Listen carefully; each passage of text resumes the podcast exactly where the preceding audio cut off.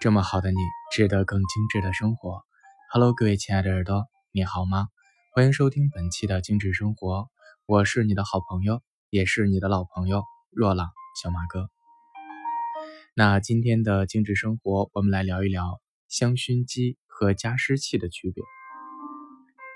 很多人对于香薰机和加湿器总是容易混淆哈。然后总觉得他们两个是一回事儿，习惯性的把家里面的精油滴到加湿器里面，或者是习惯性的觉得这个加湿器喷出来的水雾比较单调，然后往里面放一些啊这个香水啊或者是香氛之类的东西去提加它的这个层次感。殊不知，如果你这样做了，反而会增加了呃这个就是患肺炎的风险啊，或者是。会滋生香薰机当中和环境当中的细菌和病毒。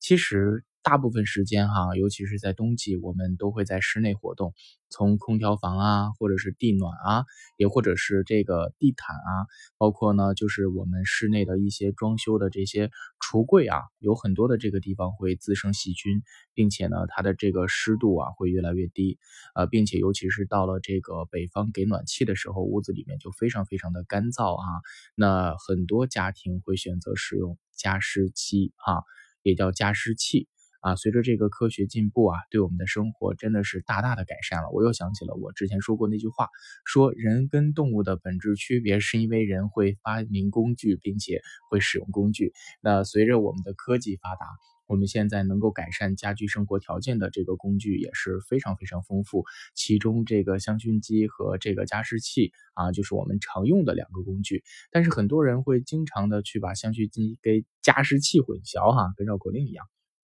今天我们就在节目当中跟大家一起去。呃，聊一聊这两个的区别。首先呢，这个香薰机大部分是超声波的这个香薰机，它是利用超声波的高频震荡的技术去产生物理性的空化作用，可以将水和精油分子瞬间分解成直径呃到零点一啊，甚至是到那个呃零点三微米的这样的这个轻盈而细腻的冷雾，并且迅速的在空气啊在空间当中的去蔓延开来。长时间的停留在空气当中，挥发香薰的这样的效力，同时能够产生大量的负离子去净化空气，并且呢带有加湿、光疗，甚至会有一些这个芳香疗愈的辅助功能啊。呃，根据你所选的这个香氛和精油不同，然后它的功效也是不同的。呃，你可以在打开香薰机的那一刹那就能闻见自然和植物的香气，而加湿器呢，它是一种增加空间湿度的家用电器。主要是用于给室内的空气加湿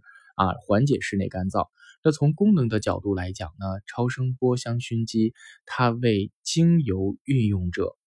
设计的。首先，它的机体内可以加入水啊，这个水包括了蒸馏水啊、纯净水啊，或者是过滤之后的水。然后呢，再加上纯植物精油，一定要是纯植物精油才可以啊，因为有一些化学添加剂，如果你经过香薰机挥发的话，大部分都会被吸入到你的体内，啊，会产生严重的后果，比如说浅表性胃炎啊、幽门螺旋杆菌超标啊，或者是神经衰弱啊。啊，还有一些这个焦虑啊，都有可能是由于这些化学分子而引起的，所以一定要选择纯天然的植物精油进行香薰。那有一些这个超声波的香薰机会配合一些暖光啊、七彩光啊，或者是一些轻音乐呀，去改善我们的心情和情绪。那香薰精油呢，能够去消除空气当中的病菌啊，还有病毒，而且对于空气有这个加湿。净化的作用，尤其是在室内装饰角度来讲，也是非常不错的啊！它不受任何的季节影响，即使在干燥啊，或者是在这个南方呃湿气比较大的时候，你仍然可以选择用超声波香薰机去提升你的幸福感。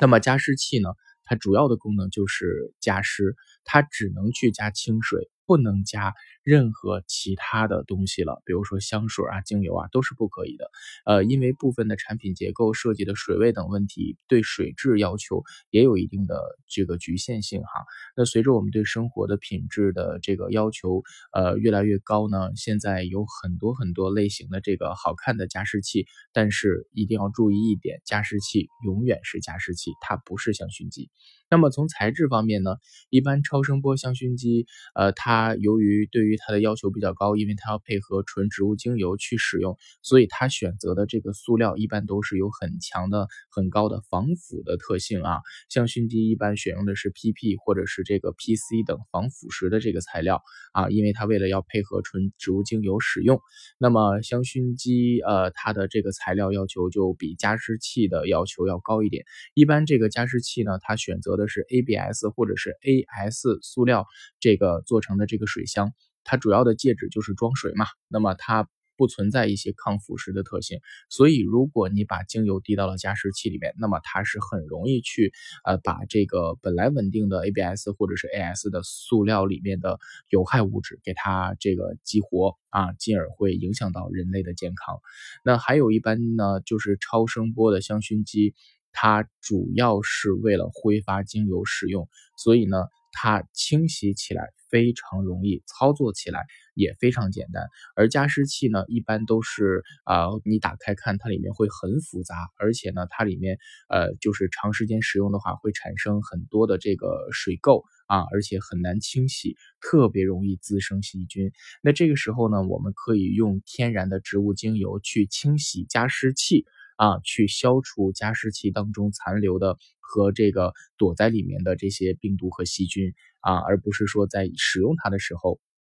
去把精油滴到里面，而是作为清洁的一个工具，用精油去清洁加湿器啊，就能得到很好的效果。那么从这个出物量来看呢，超声波的这个香薰机的呃，这个主要是它是呃把这个水分子快速的和小分子的雾化，所以呢它。不会有太多太多的水汽和水雾产生，但是它可以把这个芳香分子长时间的悬浮在空气当中，让我们呃就是每一个在这个空间里面的人都能够感受到植物的香气。而加湿器呢，它主要的唯一的功能其实就是呃大范围大面积的去把这个水啊雾化，然后产生一些颗粒比较大。而且呢，物量比较厚重啊，然后呢，就是在空气当中停留的时间特别远，而且只仅仅是局限在周围的一片的这样的一个呃就特性啊。其实大家可以观察一下，比如说你家里同时有。香薰加湿器啊，有这个香薰机和加湿器两种东西，你可以把手啊或者是一个小镜子放到你的这个出水口，你能明显看得到这个加湿器啊，很快很快的这个水就成水珠的形状往下滴，而香薰机就不会。那从它这个就是大小来看，一般呃这个加湿器都比较大，然后比较笨重。啊，也没有那么特别的美观啊。虽然现在设计的奇形怪状的，而这个香薰机呢，设置的就是各种各样的呃比较美观啊、唯美啊、好看啊，又带了很多颜色的灯啊，甚至还带音乐，相对而言就啊就比较能够赏心悦目一些。那从容量的角度来讲，一般情况下呢。不要去用呃它的这个水容量去衡量超声波香薰机的时间长短，因为有的这个超声波香薰机是定时的啊，比如说他每隔五分钟，然后喷一小会儿，又歇一小会儿，它这样间续的间断的能坚持八个小时，有的是坚持十个小时，连续喷能喷两个小时或者是四个小时，所以按时间去衡量，它这个有效的衡量时间，呃是根据你的这个。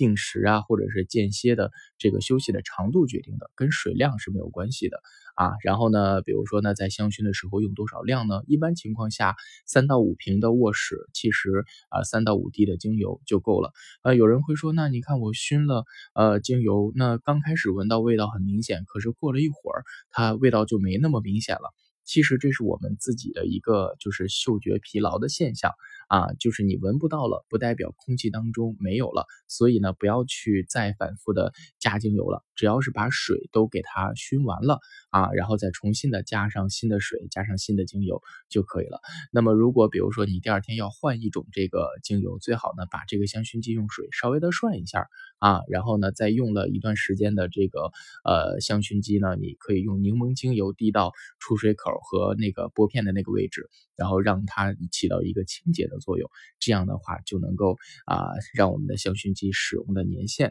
啊会变得更久更长。好啦，那今天的精致生活跟你就唠叨这么多，还是那句话，我是小马哥，懂生活，只为爱生活的你。我们下期精致生活不见不散了。